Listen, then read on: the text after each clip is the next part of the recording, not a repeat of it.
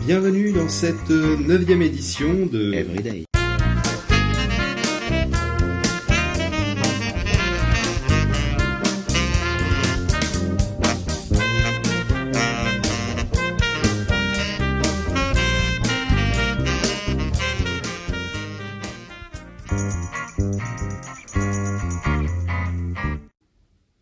Si le monde était régulé par les nombres, quelles conséquences cela aurait-il sur notre civilisation? Tout d'abord, les maths auraient valeur de religion. Tous les métiers liés de près ou de loin aussi à la médecine s'appelleraient par exemple mathématicien généraliste, mathémapodologue ou même mathémat-diététicien. Nous n'irions plus voter car le président serait désigné en fonction de la longueur de ses bras, sa date de naissance ou n'importe quel autre paramètre et le, libre, arbitre n'aurait plus cours, car notre métier serait déterminé dès la naissance, ou même le fait que vous alliez ou non, ou non commettre des crimes. Heureusement, ce n'est pas le cas. Mais si vous cherchez à démontrer que c'est le cas, vous arriverez finalement à le prouver bizarrement. Je vais même vous dire comment faire. Choisissez un nombre, au hasard, et cherchez toutes les choses qui y correspondent. Par exemple, le nombre 216, le nombre 23, le nombre 12. Tous ces nombres ont déjà fait l'objet de livres plus ou moins ésotériques. Prenons par exemple 12. Vous allez me dire, 12, il y a 12 mois dans l'année, 24 heures dans la journée, soit 12 fois 2. 12 marches entre les deux étages de votre immeuble par exemple. 4 roues sur chaque voiture, soit 12 divisé par 3, avec 3 étant évidemment 1 plus 2.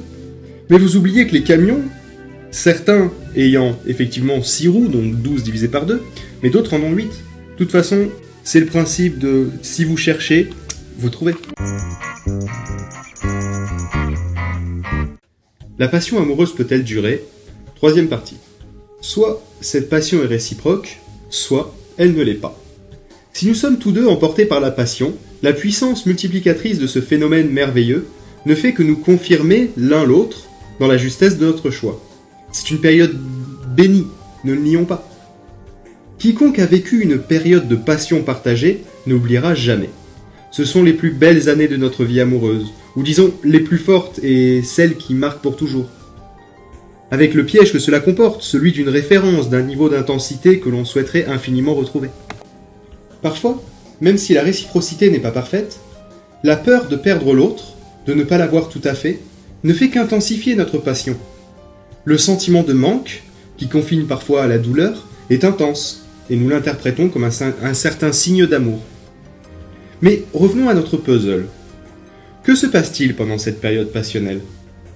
Prenons appui sur la vingtaine de pièces qui nous enchantent, qui nous charment, tiens, là aussi des mots à double sens, nous n'attendons rien d'autre qu'une confirmation évidente que les 80 autres pièces nous plairont tout autant. Nous sommes sûrs que ce sera le cas, parce que nous ne pouvons tout simplement pas imaginer autre chose. C'est ça que nous voulons, c'est ça que nous aimons. Nous aimons donc la projection de nos fantasmes. Nous aimons notre désir d'aimer. Nous sommes dans notre propre besoin, dans notre besoin de fusion et d'amour inconditionnel. Comme au temps heureux où nous étions un petit bébé qui n'avait aucune conscience du fait qu'il était un bébé. Il se sentait merveilleusement bien dans les bras de sa maman, souriait aux anges, se sentait concerné au moindre de ses besoins, entendu, câliné, reconnu, aimé sans condition, et qu'il aille bien ou mal. À suivre. Voilà, c'est la fin de cette neuvième édition de Everyday. Retrouvez la fois prochaine la fin du texte sur la passion amoureuse. Et d'ici là, pensez, si pensez, pensez, pensez.